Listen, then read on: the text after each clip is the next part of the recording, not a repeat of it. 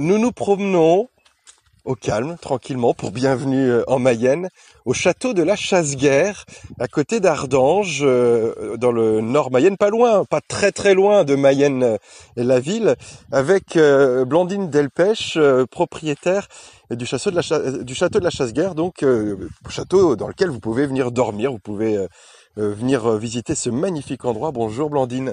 Bonjour Xavier. Alors là, on est en train de marcher. On, est où exactement en fait? Ben, Là, on est dans les extérieurs du château, qui sont en fait le, parc. Il y a un parc d'à peu près 3 euh, hectares tout autour, qu'on est en train de remettre en état, parce que ben, là aussi, c'était un endroit très très abandonné.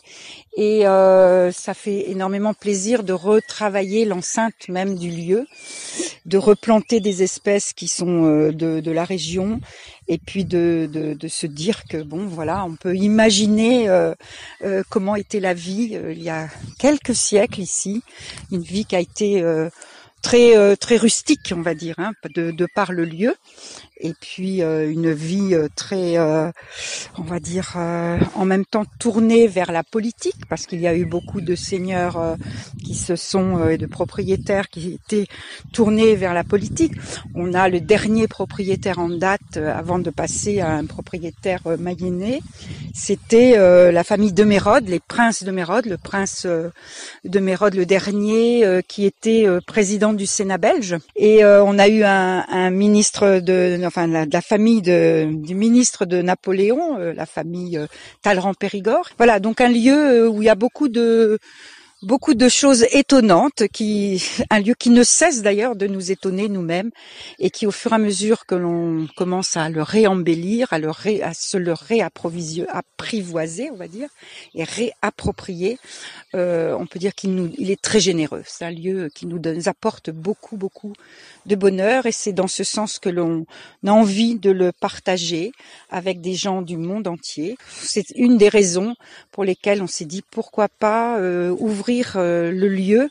C'est un patrimoine qui appartient à tout le monde, pour, à mes yeux. Pourquoi pas le partager avec euh, des gens qui n'ont pas obligatoirement l'habitude de venir dans des endroits comme celui-ci. Parce que, rappelez-vous, la chasse-guerre n'a pas, ce n'est pas le grand château terminé, c'est un état de ruines magnifique et magnifié, et où on a vraiment envie euh, de se poser un petit peu. Donc venez en chambre d'hôte, venez nous voir ou quand vous avez des amis ou de la famille que vous n'avez pas de quoi les loger, on est tout à côté et on se fera un immense plaisir de vous recevoir.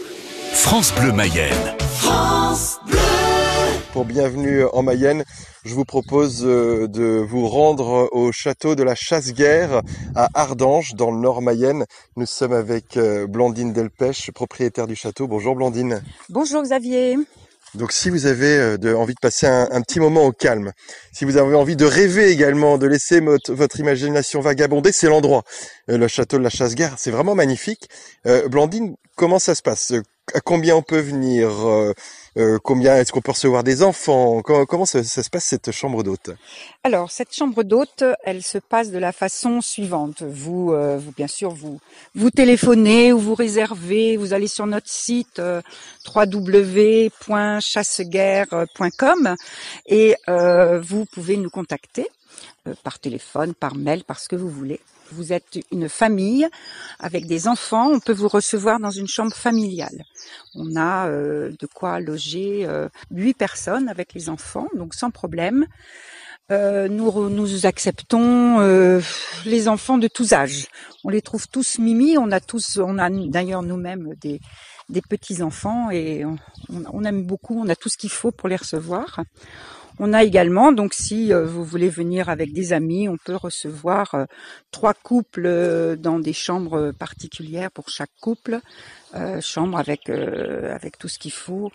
Et nous recevons avec le petit déjeuner le lendemain. C'est un de nos grands plaisirs, un moment où on partage encore des choses. Et si sur le chemin vous n'avez, vous vous dites zut, on n'a pas envie de faire à manger, on a envie de de se laisser aller. Je peux faire à manger pour vous également et on partage, on mange avec vous et on partage euh, un repas en toute simplicité. C'est des plats traditionnels et familiaux et des bonnes glaces maison quand quand il fait très chaud comme en ce moment, voilà. Donc euh, c'est tout simple, tout simple. Et alors vous parliez d'enfants, faut, faut les, s'ils sont tout jeunes, faut quand même les, les, les surveiller parce qu'il y a des plans d'eau, mais on a un terrain de jeu absolument formidable. Il y a de tout, hein. il, y a, il y a à la fois euh, beaucoup de, de, d'espaces verts où les enfants peuvent jouer, mais il y a également une promenade ombragée tout le long du terrain, de, c'est l'ancien euh, jardin Renaissance justement.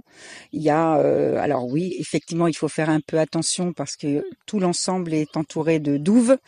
Euh, mais bon, rassurez-vous, les douves ne sont pas non plus de 10 mètres de profondeur. Et euh, je sais que les parents qui viennent avec des enfants restent très vigilants et font très attention. Je pense que quand on vient là, on est tout d'un coup responsabilisé par le lieu. Ce lieu appartient à tout le monde. C'est un patrimoine euh, pour moi national. C'est pas drôle si ça n'appartient qu'à moi. C'est pas très drôle. Par contre, au moment où vous franchissez le porche et que vous êtes nos hôtes, ce patrimoine vous appartient. Donc chacun à ce moment-là a la responsabilité du lieu et ça se passe très très bien avec cet état d'esprit.